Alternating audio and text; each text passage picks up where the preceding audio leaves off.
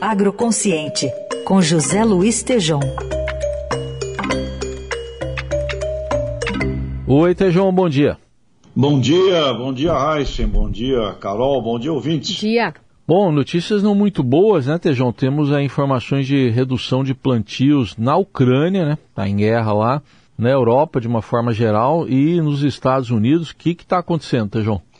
Ah, sim, tem alguma coisa conspirando aí no universo de uma maneira negativa, porque é, Covid, né, desde o iníciozinho de 2020, uma guerra na Europa, e problemas climáticos planetários. Né? Isso tudo se reunindo agora.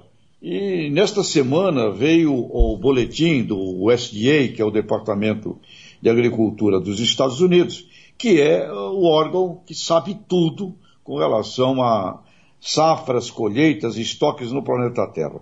E o, esse boletim dos Estados Unidos diz aqui é, que calor clima seco em agosto no oeste dos Estados Unidos leva soja e milho, queda de produtividade, de produção e de estoques lá nos Estados Unidos, que são o maior produtor exportador de grãos do planeta Terra. Aí vem, como você coloca aqui, a Ucrânia. O Conselho Agrário Ucraniano informando redução de plantio de inverno de 30%, em meio a uma guerra, né?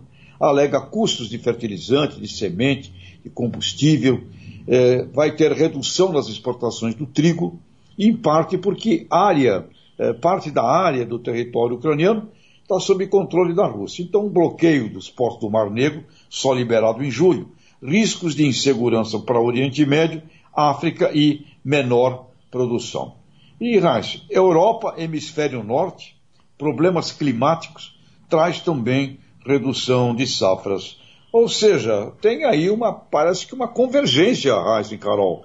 O, o, universo trabalhando aí contra. E é, previsões brasileiras é, para 308 milhões de toneladas se transforma na atenção do planeta hoje. Nós tivemos 271 milhões na última safra e a previsão é para 308. Porém, também com inseguranças climáticas, Heinz e Carol ouvintes, não esquecendo que nesses dois últimos anos nós perdemos, por problemas climáticos, 40 milhões de toneladas e estamos assistindo a um recorde de pagamento de prêmios de seguro agrícola no país nunca visto. Então, Raíssa, Carol, ouvintes, menos produção mundial, menos estoque, riscos no clima uh, a, nível, a nível planetário.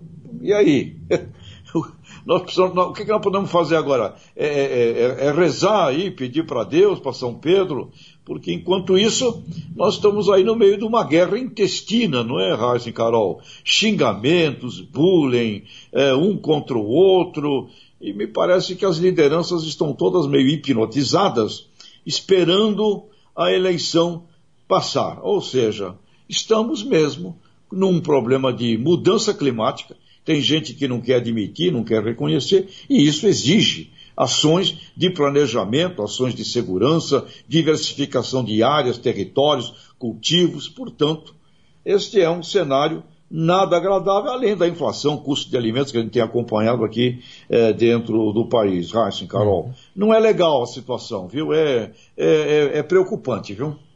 É, e até mais do que a gente deveria ter feito no início da crise lá em 2020 é o que vamos fazer agora, né, com tudo isso e os desafios que você bem listou. É, e que os agricultores brasileiros não caiam na ideia de jogar dados nesse cassino. Ah, Para todo mundo que nos escuta aqui vinculado à parte da agricultura, olho no custo e não pense que você vai colher essa safra que vai plantar agora, lá na frente, pelos preços atuais de hoje pode haver queda nos preços. Olha o que aconteceu com o petróleo. Então, pelo amor de Deus, produtoras, mulheres e produtores, olho total no custo, porque lá na frente é incerteza absoluta. Alerta aí do José Luiz Tejon, que está conosco na coluna Agro Consciente, às segundas, quartas e sextas. Obrigado. Até sexta. Até, um abraço.